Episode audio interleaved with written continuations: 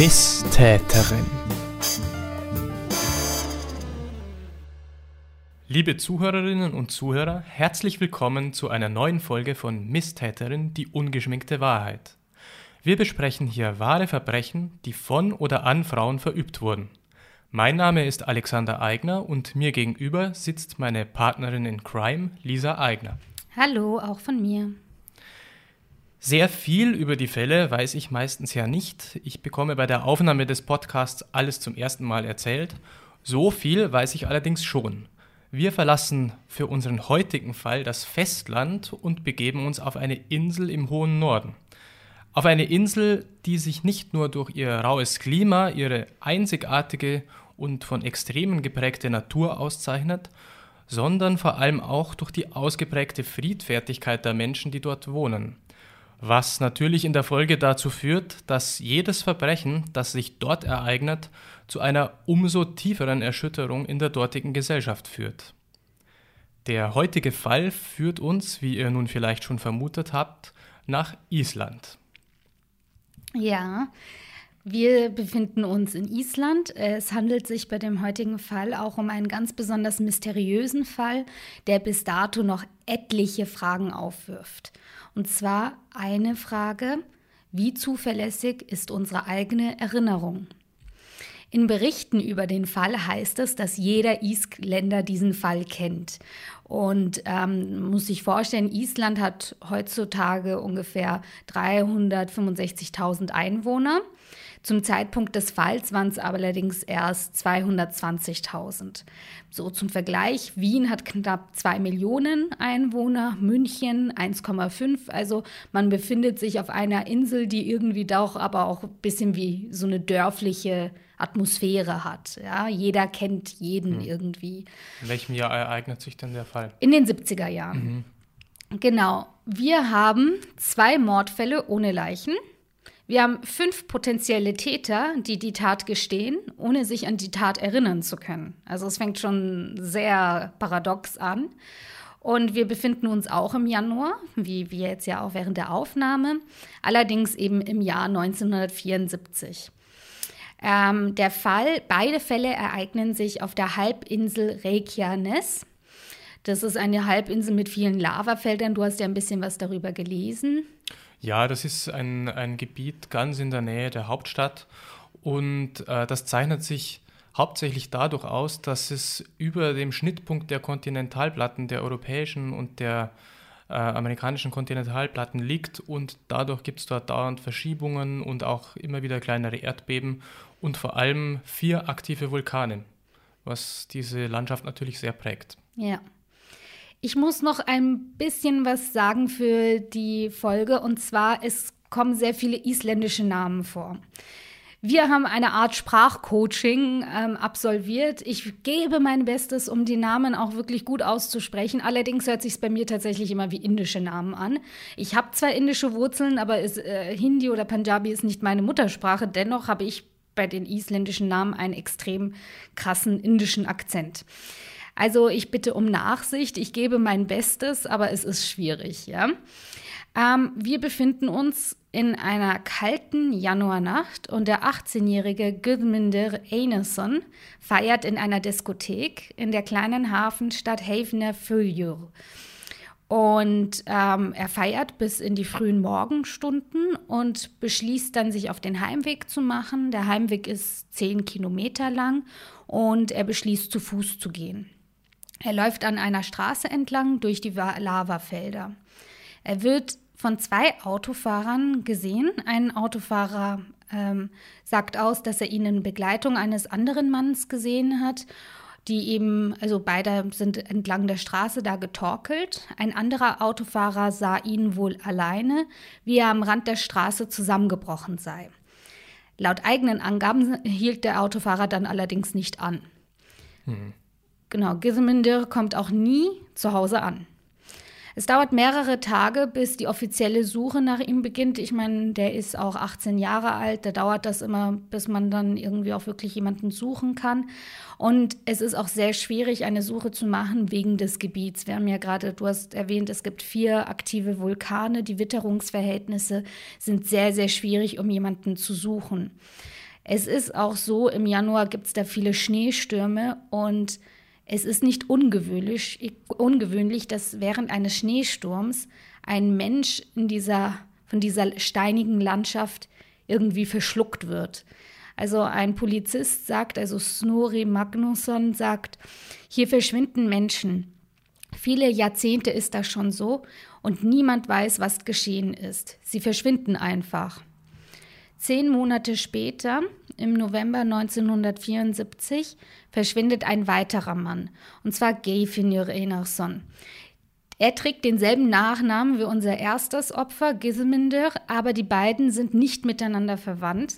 Und jetzt können wir mal die Systematik der Nachnamen in Island ganz kurz erklären. Und zwar, man nimmt den Vornamen des Vaters und wenn es ein Sohn ist, dann hängt man das Suffix Sohn daran oder wenn seine Tochter ist, Dotir. Das heißt, ähm, also dass die beiden sind nicht miteinander verwandt, die hatten wohl nur beide einen Vater, der Ener hieß. Aber sie sind nicht miteinander verwandt. Genau, also in Island sollte man sehr darauf aufpassen, was für einen Namen man seinem Sohn gibt, denn das wird der Nachname der Enkelkinder sein. Das nur am Rande. Gayfinur, unser zweites Opfer, ist 32 Jahre alt und ist Bauarbeiter von Beruf. Er wohnt in Klevlavik und ähm, welches sich auch auf dieser Halbinsel Reykjanes befindet. Er hat zwei Kinder und führt allem Anschein nach ein recht geregeltes Leben. Also wir haben eigentlich zwei Opfer, die irgendwie in der Gesellschaft recht integriert sind, die nicht irgendwie bekannt sind für irgendwelche komischen Sachen oder so, sondern einen Jungen, der halt in die Disco geht und einen Familienvater. Beim vermissten Fall von Gay Finur ähm, wird da ein bisschen mehr untersucht, weil es nämlich so ist, am 19. November 1974 erhält äh, Gay Finur ein Anruf zu Hause und darauf fährt er zum Hafencafé in Klevlavik und er packt sein Auto in der Nähe des Cafés und lässt aber den Autoschlüssel stecken. Er wird dann aber nie wieder gesehen. Und ähm, sie, die Polizei fängt an, sein Leben zu durchleuchten, seine Ehe, Bankkonten etc. Und es entsteht der Verdacht, dass Gayfinur eventuell in eine Art Alkoholschmuggel involviert war. Mhm. Es konnte aber nicht bestätigt werden.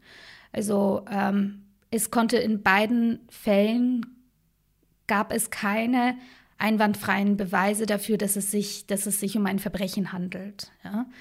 Ähm, die ermittelnden Beamten fokussieren sich auf diesen unbekannten Anrufer, der ihn ja in dieses Hafencafé bestellt hat. Ähm, es werden wirklich viele Menschen im ganzen Land befragt, aber man kann die an, also diese Identität des Anrufers einfach irgendwie nicht herausfinden. Ja? Ähm, die Ermittler kommen nicht weiter und es gibt wortwörtlich keinerlei Spuren. Mhm. Zu beiden nicht. Ja. Jetzt haben wir im Dezember 75 einen kleinen Szenenwechsel. Es geht jetzt ganz kurz mal um zwei andere Leute, und zwar Seiva Siselski und Ertla Bolladottir. Das ähm, bei Seiva, so wie wir jetzt gelernt haben, ist Siselski kein isländischer Name, sondern ein polnischer.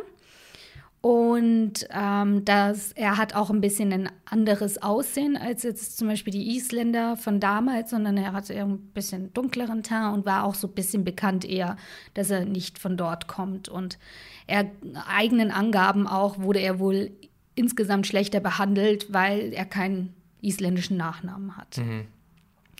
Die beiden, also Saver und Leatla, die kennen, lernen sich kennen auf so einer Art Party in der Hippie-Zeit, in der natürlich auch viele Drogen rumgereicht wurden. Und laut eigenen Angaben wurden beiden in ihre Cola LSD gemischt.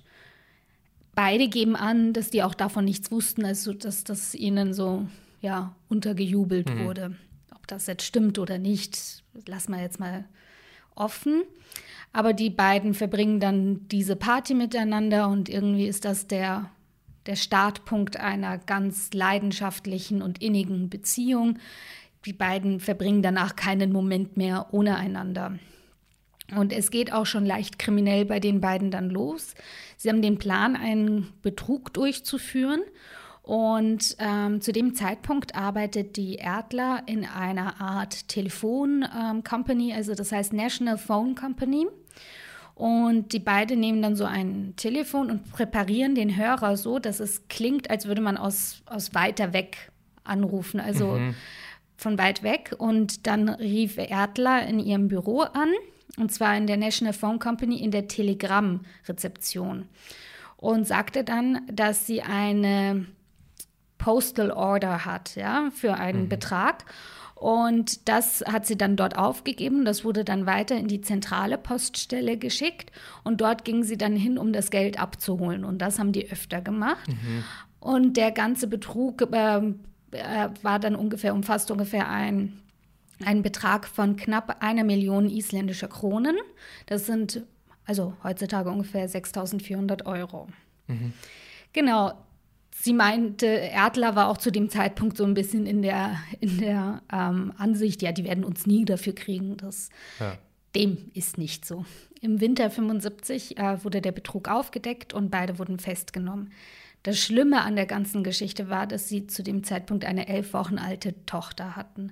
Also für Erdler war das ganz fürchterlich, weil sie auch nach der Geburt des Kindes dann auch gesagt hat, also mir reicht's, ich will jetzt mhm. nichts mehr Kriminelles tun, ich möchte mich jetzt auf mein Kind konzentrieren und eine gute Mutter für mein Kind sein. Und dann wurde dieser Betrug aufgedeckt. Und sie wurden dann beide festgenommen und verhört. Und man hat der Erdler mitgeteilt, sie ist jetzt nun wegen dieses Betrugs 30 Tage in Untersuchungshaft. Sie war natürlich am Boden zerstört wegen ihrer neugeborenen Tochter, bei der sie sein wollte.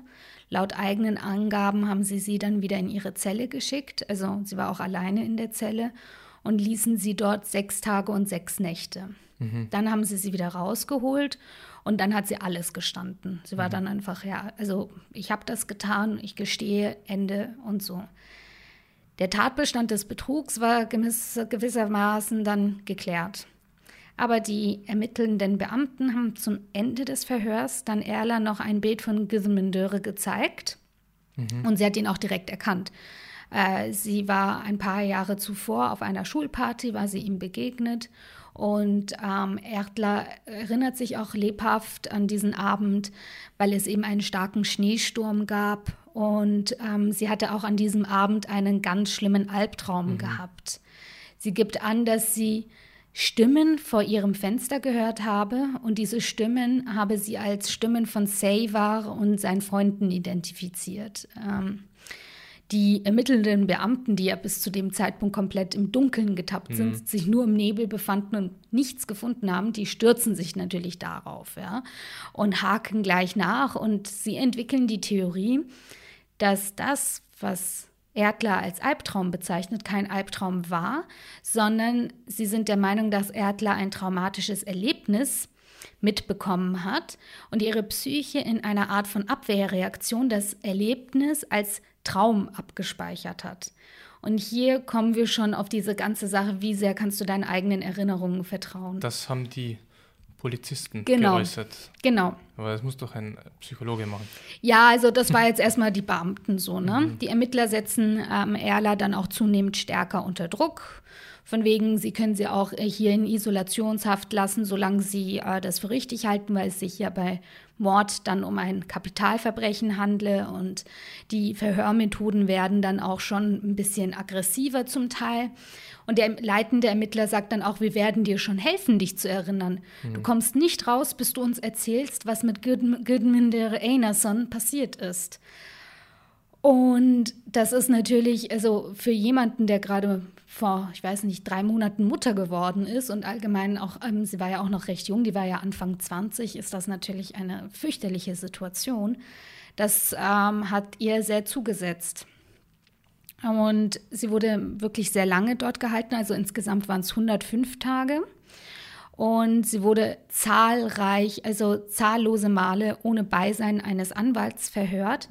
Und ähm, lag dann immer nächtelang in ihrer Zelle und zermarterte sich wirklich den Kopf und fragte sich, ist es möglich, dass die Männer in meiner Wohnung jemand getötet haben und ich habe alles gesehen und ich kann mich einfach nicht erinnern. Hm.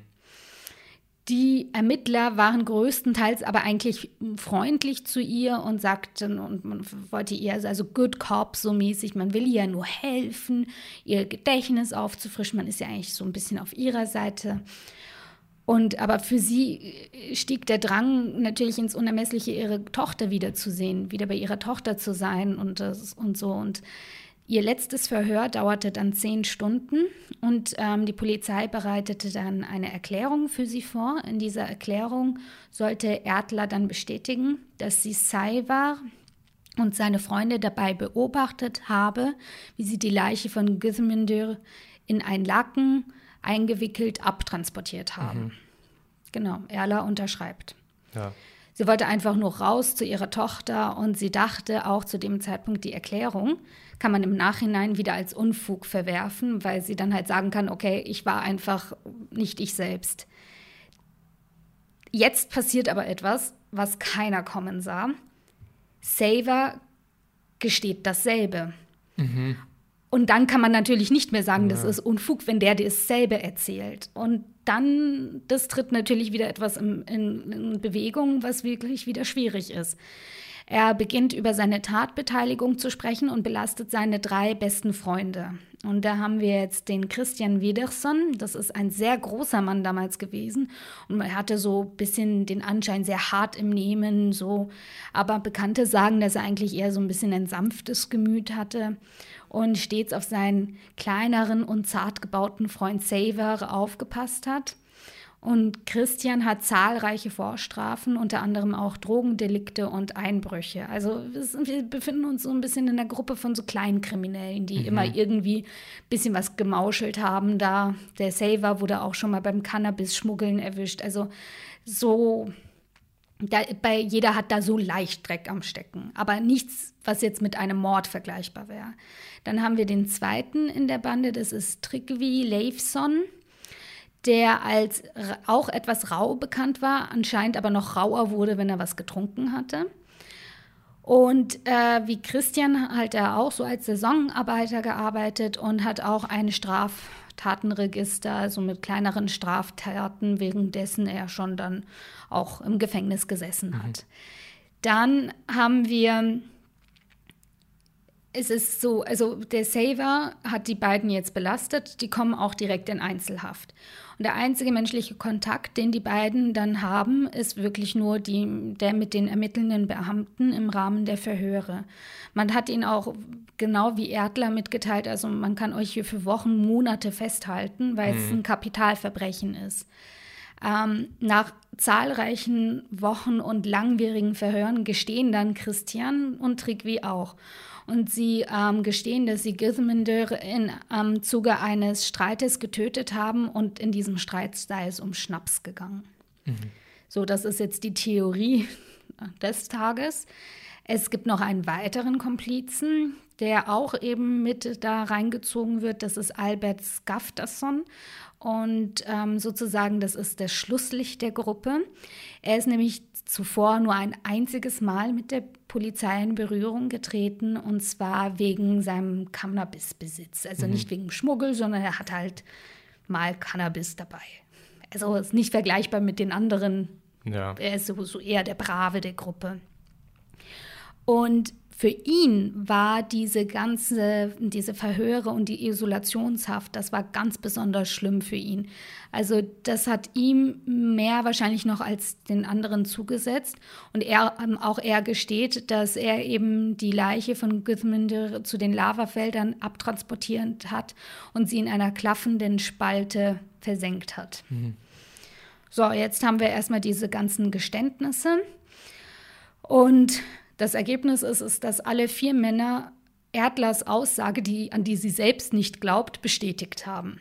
So, mhm. natürlich ist der Zug mit, ja, man kann die Aussage noch irgendwie anfechten ja. und als Unfug erklären, der Zug ist abgefahren, ja.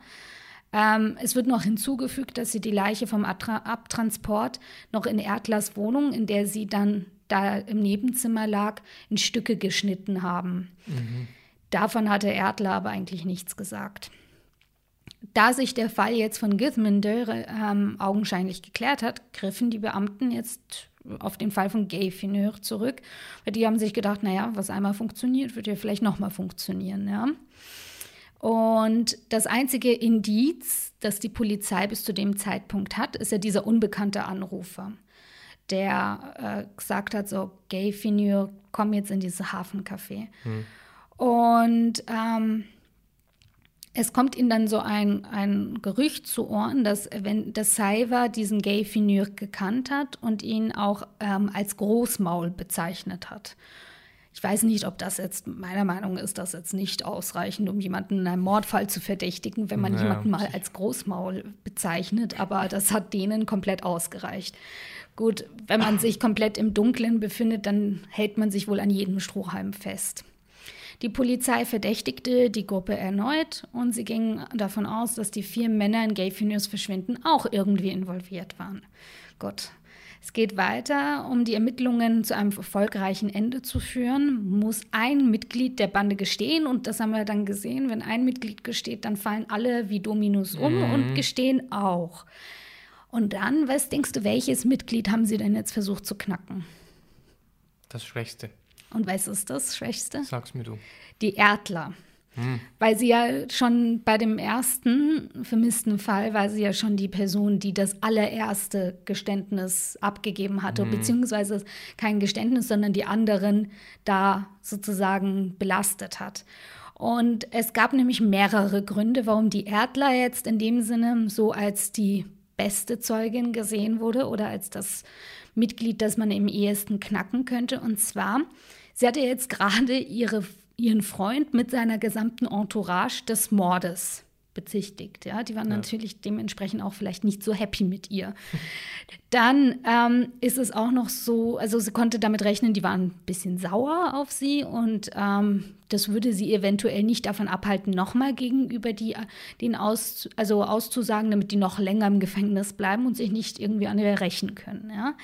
Das andere ist, die Polizei war gar nicht so unschlau. Und zwar nachdem die Erdler ihnen dieses schöne, sozusagen die schöne Lösung eines Falls zuerst mal auf dem Silbertablettchen präsentiert hat, sind sie weiterhin mit ihr in Kontakt geblieben. Und jetzt gibt ihr das. Die haben ihr sogar beim Umziehen geholfen von einer Wohnung in eine andere. Okay. Also das, das, ja, es war dann auch so, die haben sie auch dann öfter besucht und im Rahmen eines solchen Besuches war es dann auch so, dass ähm, sie wurde dann eben gefragt, ja, kennt, kennt der Saver irgend, also weiß der was über das Verschwinden vom Gay Finur? Und die Erdler sagt vielleicht, also hält sich da sehr bedeckt. Und jetzt kommen wieder die Ermittler mit ihrer wunderbaren Theorie die Erdler hätte etwas miterlebt und sie sei traumatisiert und sie kann sich wieder nicht daran erinnern. Was mhm. ja einmal funktioniert, kann ja nochmal funktionieren. Ja. So, ähm, dann entstehen wieder 5000 verschiedene Theorien. Eine Theorie ist, dass dieser Gay Finure von einem Boot gefallen ist. Andererseits heißt das, es gab einen Kampf äh, an Bord. Da, deshalb ist er vom Boot gefallen. Also es ist aber wirklich so, es läuft nicht so geschmiert wie beim Fall von Githminder, weil die Erdler sich jetzt Erdler sich ein bisschen so ähm, scheut, eine weitere Aussage zu tätigen. Also sie, sie macht da jetzt nicht mehr so sehr mit. Und jetzt sind die Polizisten auch sehr davon ähm, überzeugt, dass sie auch an der Tat beteiligt war. Aber es gibt in dem Fall keine Beweise, keine Spuren, keine unabhängigen Zeugen, keine Leiche. Also wir haben eigentlich gar nichts. Das Einzige, worauf sich der ganze Fall und die ganze Ermittlung stützt, sind widersprüchliche Geständnisse. Mhm. Und das ist ein bisschen dünn für eine Mordanklage und dann auch noch für eine Verurteilung. Ja. Ähm, die Polizisten werden stets gereizter, werden stets wahnsinniger, weil so es ist so, du, wie du auch in der Einleitung gesagt hast, so, so wirklich, was in Kriminalfälle passieren nicht so oft in Island. Und wenn das passiert, dann will die Bevölkerung schnell wissen, haben wir einen Mörder unter uns und, mm. und sind wir sicher. Und natürlich wurden die dann immer mehr unter Druck gesetzt. Und 1976 bekommen die Ermittler Unterstützung aus dem Ausland. Darfst du mal raten, woher? Ich weiß es nicht. Aus Deutschland. Und zwar, wir haben den Karl Schütz, der ist bekannt als der Superfahnder. Und der hat zum Beispiel auch fürs BKA ermittelt, damals bei der Bader-Meinhof-Bande. Und der kam dann nach, ähm, also nach Reykjavik und hat dort eine Sonderkommission, also eine Soko, mit zehn isländischen Polizisten gegründet. Und er hat auch die Verdächtigen mittels eines Dolmetschers verhört. Mhm. Und während des, dieser Verhöre haben Saivar und Christian immer wieder von einem mysteriösen Ausländer gesprochen. Sie konnten aber keinen bestimmten Namen nennen. Und für die Soko war das dann so ein bisschen der Anknüpfpunkt. Man macht sich auf der Suche nach diesem Ausländer. Sie finden aber einen Isländer, und zwar Guthian, das kann ich wirklich schwer aussprechen, Guthian Skarpedinsen. Und ähm, der ist 32, ist ein ehemaliger Lehrer. Und er hat auch einen sehr dunklen Einschlag, also halt dunkle Haare und einen dunkleren Teint und wird daher oft ähm, unter seinen Bekannten als Ausländer bezeichnet, als der Ausländer, mhm. das ist sein Spitzname. Okay, aber er ist keiner. Er ist keiner. Nein, man merkte, wir haben ja einen isländischen Nachnamen. Er ist Isländer, es sieht nur sehr südländisch aus. Genau. Über ihn ist bekannt, er hatte so ein bisschen eine ziemlich entspannte Haltung gegenüber Sex und Drogen. Dennoch ist er eigentlich ein, ein sehr, ja, sehr netter Kerl, sehr geselliger äh, Mensch, der irgendwie, also von niemand hat jetzt was Böses über ihn zu sagen. Es ist so, er hat, also Saver kennt ihn, und zwar weil Saver war ein ehemaliger Schüler von ihm, als er noch Lehrer mhm. war. Und er hat auch so als äh, Lehrer, hat er dem Saver auch mal sein Auto geliehen, um Cannabis zu schmuggeln. Also, okay. ja, lief bei denen. Auf jeden Fall war es jetzt so, die nächste Theorie, die dann das Tageslicht erblickt, ist, dass es ähm, ist, dass ähm, also Saver hat wohl diesen ähm, Gythian gebeten, ihn nach Kef Keflavik zu fahren, um Gay Fenur zu treffen und zu töten. Und das also das ist jetzt die Theorie der ermittelnden Beamten. Jetzt brauchen sie natürlich wieder Geständnisse, die das bestätigen und untermauern. Und der Güthjan, der erweist sich sehr als kooperativ mit der Polizei, weil er auch einen ziemlichen Respekt vor der Polizei hat. Und der wollte wirklich helfen, der wollte helfen, diesen Fall zu lösen. Aber seine Erinnerung ließ ihn komplett im Stich. Also der konnte sich nicht erinnern, was im November 74 passiert ist. Der konnte sich nicht erinnern, was er in dem Jahr überhaupt gemacht hat. Also mhm.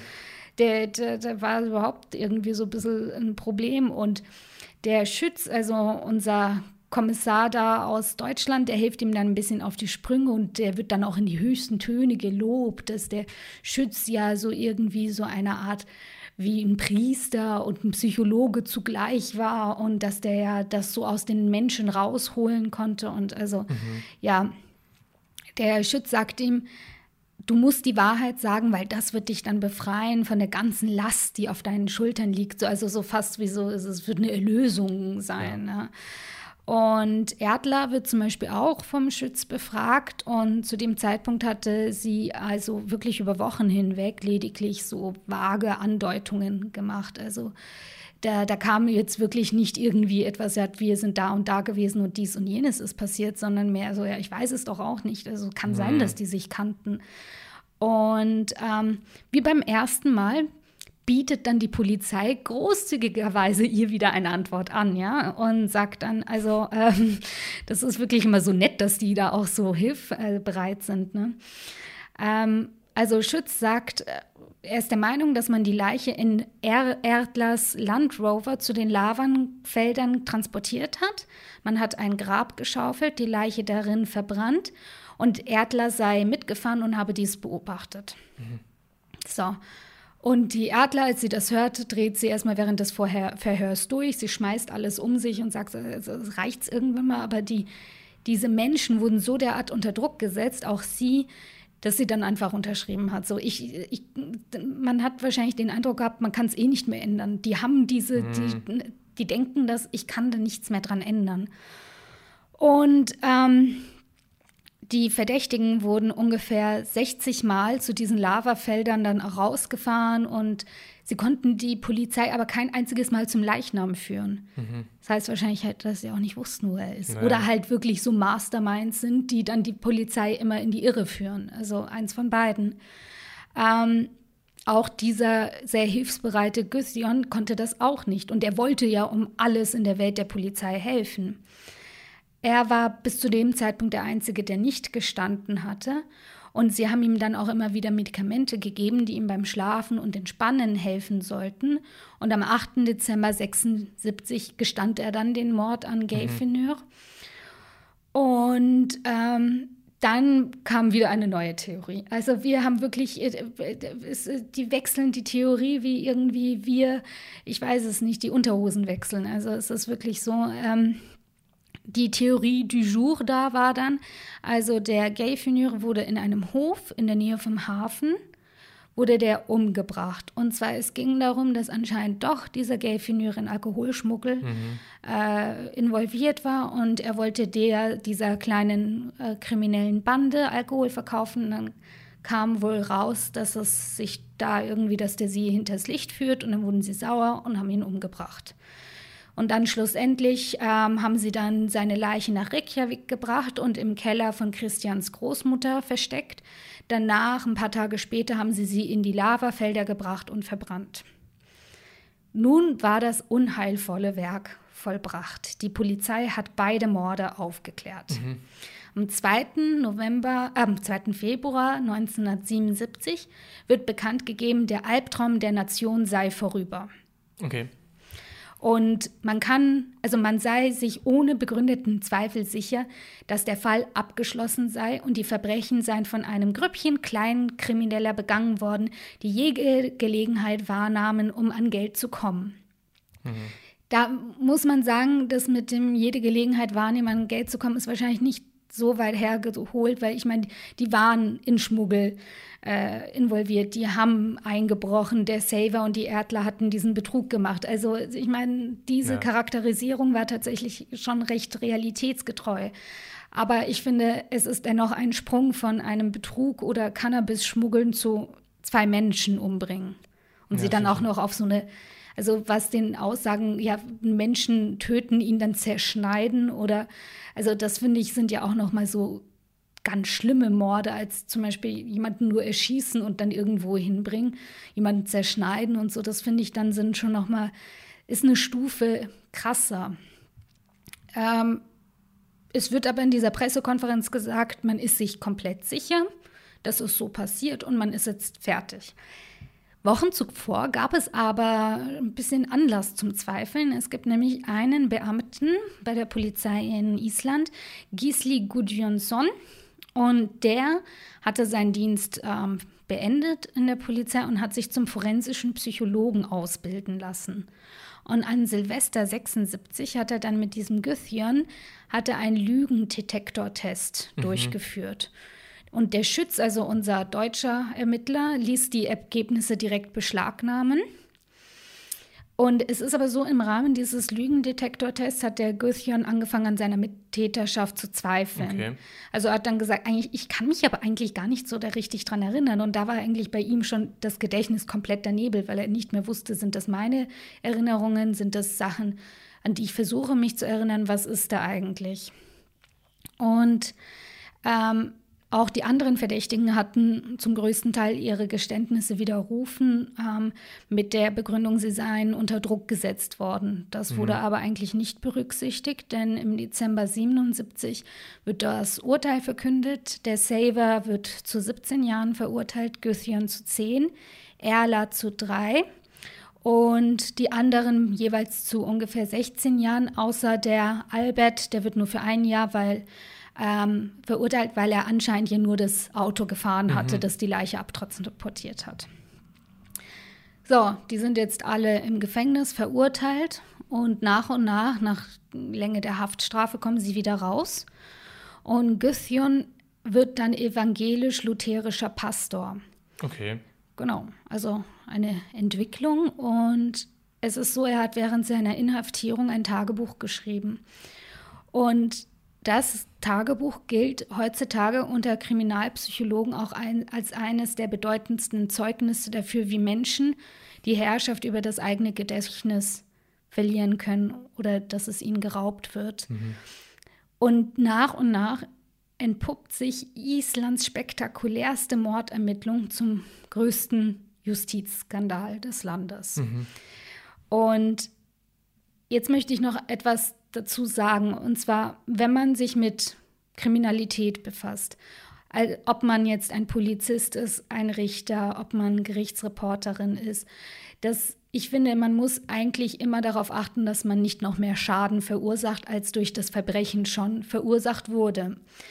Wenn du aber dann zum Beispiel auch als Podcast-Person oder so irgendwie Sachen nicht richtig recherchierst und, und Sachen in, in Umlauf bringst, die nicht richtig sind, dann kann man noch viel mehr Schaden verursachen. Und wenn du anfängst, Leute für, zu einem Geständnis irgendwie zu überreden, für etwas, was sie nicht getan haben, dann vergrößerst du den Schaden, weil es dann nicht nur zwei Mordopfer gibt, sondern auch noch Opfer, die unschuldig im Gefängnis sind.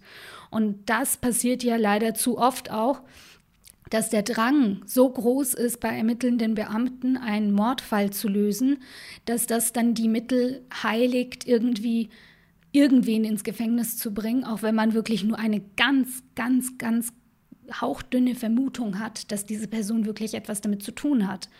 Und das hat auch noch ein anderes Ergebnis, was ich nämlich auch ganz fürchterlich finde, weil dann fängt der Kampf von den Unschuldigen im Gefängnis an und so viel Fokus kommt darauf, dass das eigentliche Mordopfer gar nicht mehr im Fokus steht was auch nicht richtig ist. Also ich finde, da muss man sich, wenn man mit so einem prekären Thema wie einem Verbrechen, das so viel Leid und Emotionalität mit sich trägt, finde ich, muss man sehr aufpassen. Und das ist in dem Fall tatsächlich nicht so gewesen. Ähm, es ist so, dieses Tagebuch, ähm, der Guthion sagt dann, also er hat das auch diesem, diesem Kriminalpsychologen, also der sich da ausbilden hat lassen, diesem Gisli dann auch äh, zur Verfügung gestellt. Und es fängt wirklich so an, man kann an dem Tagebuch das so erkennen, also mit, er wird inhaftiert und ist sich eigentlich sicher, dass er da nichts mit zu tun hat, weil er hat keine Erinnerung daran. Also ich meine, es kann ja sein, dass du vor zwei Jahren nicht genau weißt, was du da getan hast. Das ist klar. Aber man würde sich ja daran erinnern, wenn man vor zwei Jahren jemand umgebracht hat. Also ist klar, dass ich mich nicht erinnere, ob was ich im November vor zwei Jahren für Sachen äh, gegessen habe oder so. Aber wenn ich in der Zeit in einen Mordfall in, irgendwie involviert war, dann würde ich daran die Erinnerung schon noch in mir tragen. Und er gerät nach und nach und nach ins Wanken.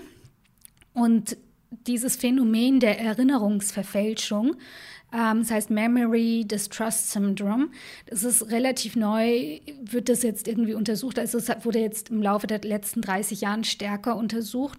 Und das kann nämlich passieren, wenn Verdächtige in Isolationshaft sind und mit suggestiven Vernehmungstechniken ähm, konfrontiert sind, dann Konfrontation auch mit falschen Beweisen. Also wenn man zum Beispiel zu einem sagt, wir haben dein Blut dort gefunden oder wir haben deine DNA dort gefunden und das stimmt aber nicht. Hm. Das ist tatsächlich auch gar nicht illegal, das dürfen Polizisten zum Teil machen, aber ähm, ja, das würde, das ist halt dann beim, beim Täter oder vermeintlichen Täter so, dass er sagt, hey, aber ich war da nicht, kann mich nicht dran erinnern, aber wenn meine DNA ist, da ist, dann muss ich wohl dort gewesen sein. Also so verfälscht man halt die eigene Erinnerung.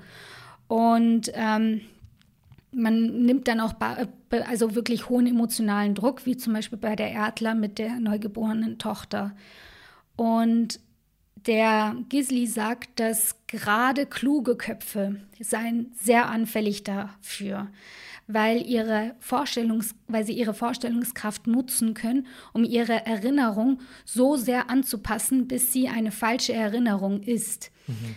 Also ähm, er hat dann auch die anderen Angeklagten sozusagen da die Verhörer und die Akten durchgelesen, hat gesagt, es gab bei fünf von sechs waren da Anzeichen dafür.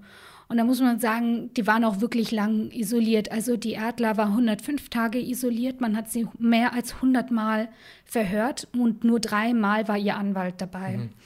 Der Göthion war 14 Monate in Einzelhaft und der Trikwi war 655 Tage in Einzelhaft. Okay. Also das, das übersteigt meine Vorstellungskraft, wie krass. Also das heißt, man ist auch alleine. Ja, Ganz alleine. Hm. Und das, das hat auch nicht mehr da geendet. Also die haben den wirklich, die haben die ja auch komplett unter Drogen gesetzt, ständig mit irgendwelchen Mitteln. Ähm, dann haben die auch, die durften in der Nacht meistens nicht schlafen. Da wurde in regelmäßigen Abständen an die Tür geballert, und, ähm, um die wach zu halten. Und ich meine, was dann auch noch ein Schlafentzug mit der Psyche auch noch anstellt. Also, dass man da am Ende einfach irgendwas unterschreibt, um diesen Albtraum zu beenden, das kann ich irgendwie schon nachvollziehen. Also, mhm. ich meine, ich finde, man sollte nie etwas verurteilen, wenn man nie selbst in der Situation war, aber ich kann mir das schon gut nachvoll also vorstellen. Dann zum Beispiel bei Saver war es so, der hatte ganz, ganz schlimme Angst vorm, vom Wasser und den haben sie immer wieder den Kopf unter Wasser, also in so einem Eimer Wasser runter und, und dann meinten sie. Ja, also eigentlich Folter. Ja, ja, genau, sie werden ihn ertränken und solche Sachen, wenn er nichts sagt und also das, das ist wirklich äh, sehr krass. Und das, was sie noch gemacht haben, ist, dass sie haben die ja immer wieder in diese Lavafelder geschickt und dann haben sie versucht, das Verbrechen zu rekonstruieren. Und da haben sie zum Beispiel den Christian genommen, der sehr groß war, und der sollte zeigen, wie der Gay Finur erwürgt wurde. Und dann haben sie einen ermittelnden Beamten genommen, der mittleren Alters war. Und davon gibt es auch ein Bild im Internet, wie der Christian da die Hand, also den Ellbogen so um den Hals von dem ermittelnden Beamten hat. Und das sagt zum Beispiel der Gisli, ist auch etwas, was dann komplett die Erinnerung kontaminiert, weil man dann mm. komplett durcheinander kommt irgendwie ja. so. Dass da Geständnisse, die nach so etwas entstehen, sind dann eigentlich auch nicht mehr zuverlässig. Und da, also man sieht da auch die Verzweiflung von den ermittelnden Beamten, dass man zu so welchen Maßnahmen dann auch übergegangen mm. ist. Wir haben dann auch noch einen weiteren ähm, Verdächtigen, der in dieser Zeit ähm, ja akribisch Tagebuch geführt hat, und zwar das ist Trigvi. Und der hat dann auch wirklich sehr äh, intensiv dieses Tagebuch geführt und hat dann äh, geschrieben, ja, er musste dann auch Diazepam nehmen und Nitrazepam, das können, können unter anderem auch Amnesien verursachen. Und als er dann aus dem Gefängnis draußen war, hat er halt wohl auch geheiratet und eine Tochter gehabt und die fand diese Tagebücher und hat die alle heimlich gelesen. Und eben sein, also diese Tochter, Christine hieß sie oder heißt sie, hat dann ein paar Tage vor dem Tod vom Trick wie ihn gefragt, ähm, also hat gesagt, ich habe deine Tagebücher gelesen aus dem Gefängnis, was soll ich denn auch damit jetzt machen? Und dann meinte er, du wirst schon wissen, was du damit machen musst, wenn die Zeit reif ist. Mhm. So, und 2011 war dann die Zeit langsam reif. Da stand nämlich eine isländische Journalistin, bei der Mutter von dieser Christine vor der Tür. Und die beiden haben dann miteinander geredet und beide haben dann beschlossen, diese Tagebücher diesem Kriminalpsychologen, also forensischen Psychologen Gisli vorzulegen. Und er hat diese ganzen Aufzeichnungen halt sich angeschaut und kam zum Entschluss, okay, hier handelt es sich um einen Justi Justizirrtum und die Fälle müssen wieder aufgenommen werden. Das sagte er auch im Fernsehen. Also, mhm. Und dann, eine Woche nach seinem Fernsehauftritt, ähm, beschließt die isländische Regierung, die Einsetzung, also eine Untersuchungskommission einzusetzen. Und die Untersuchung dauert 18 Monate. Das Ergebnis ist, die Geständnisse seien unzulässig und daher falsch. Okay. Ende aus Mickey Mouse. Also jetzt ist wirklich alles weg, was damals war. Und ähm, ich habe dann ein bisschen was gelesen von, von, den, von den Tätern, wie es denen auch ging. Die, die wurden dann zwar für unschuldig erklärt, die Geständnisse sind nicht richtig, aber viele von denen saßen dann 40 Jahre später noch da und sagen, ich weiß nicht mehr, ob ich schuldig oder unschuldig bin, weil mhm. ich meiner Erinnerung nicht mehr vertrauen kann. Ja. Und das finde ich also schon wahnsinnig. Das, das, das ist so eine psychische, so ein psychischer Terror gewesen, dass du dann nicht mehr daran glaubst, was, was, woran du meinst, dich zu erinnern. Und Erdler erzählt auch, dass nach ihrer Entlassung, also sie wurde dann nämlich ja für die drei Jahre verurteilt, das war ja auch drei Jahre aufgrund des Betrugs, das war ja auch noch da mit drin.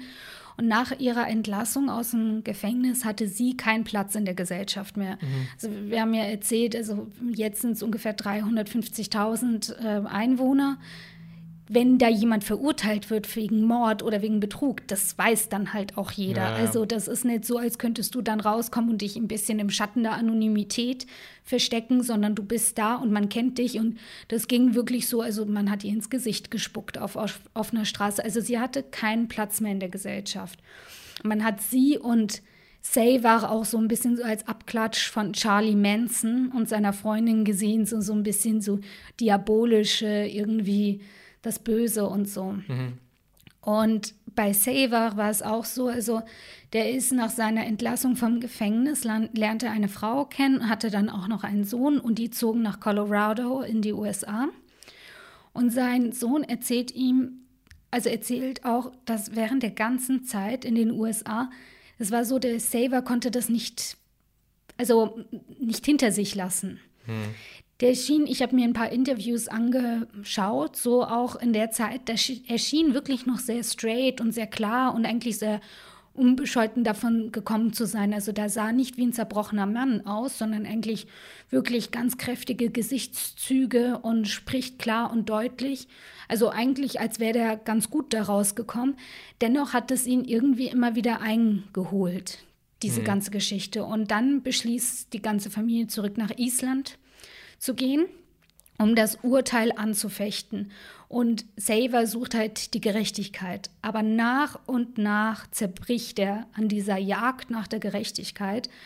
Und mehr und mehr kommt dieses Trauma hoch. Also er hat es wohl irgendwie anfangs so ein bisschen noch von sich wehren können, aber nach und nach wird es immer schlimmer und er ähm, legt auch, ich glaube, dreimal insgesamt Berufung ein. Jedes Mal wird es halt abgelehnt, bis mhm. zu diesem Zeitpunkt halt dann später, wo diese Untersuchungskommission war. Es ist so, der hatte dann leider ein sehr schlimmes Ende. Und zwar am Ende war er halt wirklich nur noch bekannt als ein sehr starker Trinker, den man immer auf der Straße traf. Und eben, man kann sich auf unserem Instagram-Account mal Bilder anschauen. Ich werde die hochladen. Der hatte immer ein sehr, also sehr starke, sehr männliche so Gesichtszüge, die irgendwie sehr ja, ein wirklich ein sehr kantiges Gesicht. Und am Ende hatte er so ein ganz aufgedunstenes Gesicht, so wirklich wie halt von sehr starken Alkoholikern, wo die Nase ganz aufgedunsen ist, die Backen so. Mhm. Man, es haben ihm mehrere Zähne gefehlt. Der hat dann auch so leicht irgendwie so, ja, verwirrten Blick, irgendwie keinen klaren Blick mehr. Die Ausdrucksweise, also ich meine, ich verstehe ja kein Isländisch, aber man hört so ein bisschen so dieses Gelalle. Und ja, er war trotzdem immer noch sehr charmant und die Leute mochten ihn irgendwie. Und er starb dann und auch die ganze Kirche, der es dann eben die Trauerfeier gab, war ganz gefüllt. Und ja, aber er ist doch als zerbrochene Person dann geendet.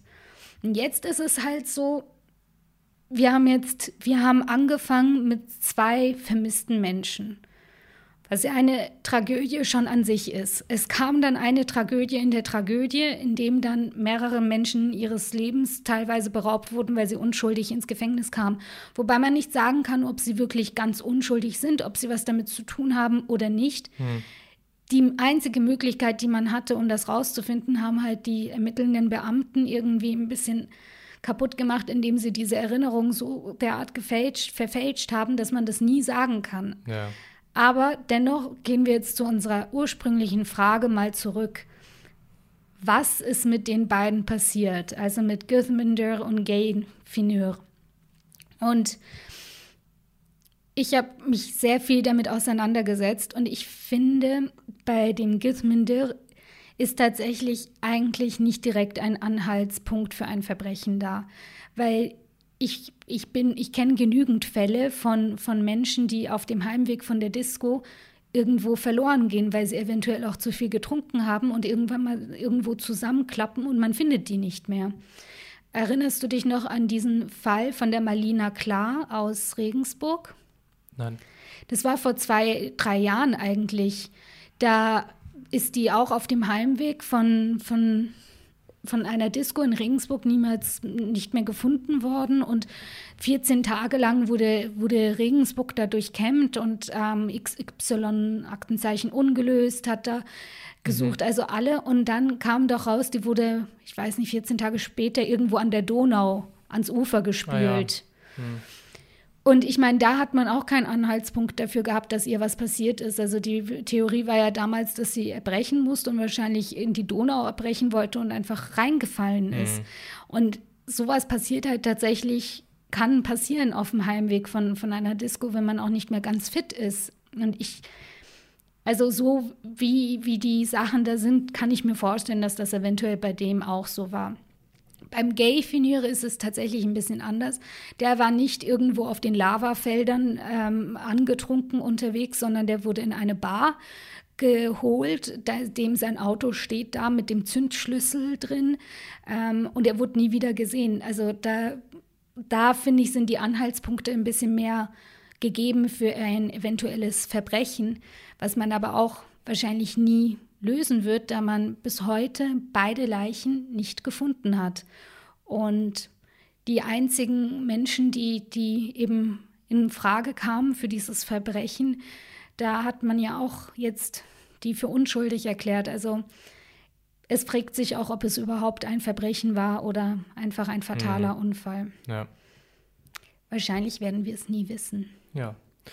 Ja, und damit sind wir auch schon wieder am Ende dieser Folge angelangt und möchten uns ganz herzlich fürs Zuhören bedanken. Wir hoffen, dass wir euch ein spannendes Hörerlebnis bieten konnten und melden uns in zwei Wochen wieder bei euch mit einem neuen Fall. Was hast du uns denn da vorbereitet, Lisa? Ja, also in zwei Wochen gibt es wieder was Tolles und zwar etwas ganz, ganz Interessantes. Wir gehen erstmal nach Indien und in die USA und für mich mhm. ein sehr spannender Fall aufgrund auch meiner indischen Wurzeln und es wird unglaublich. Mehr kann ich nicht sagen. Wunderbar. In diesem Sinne wünschen wir euch eine gute Woche und bis zum nächsten Mal. Bis dann. Mm-hmm.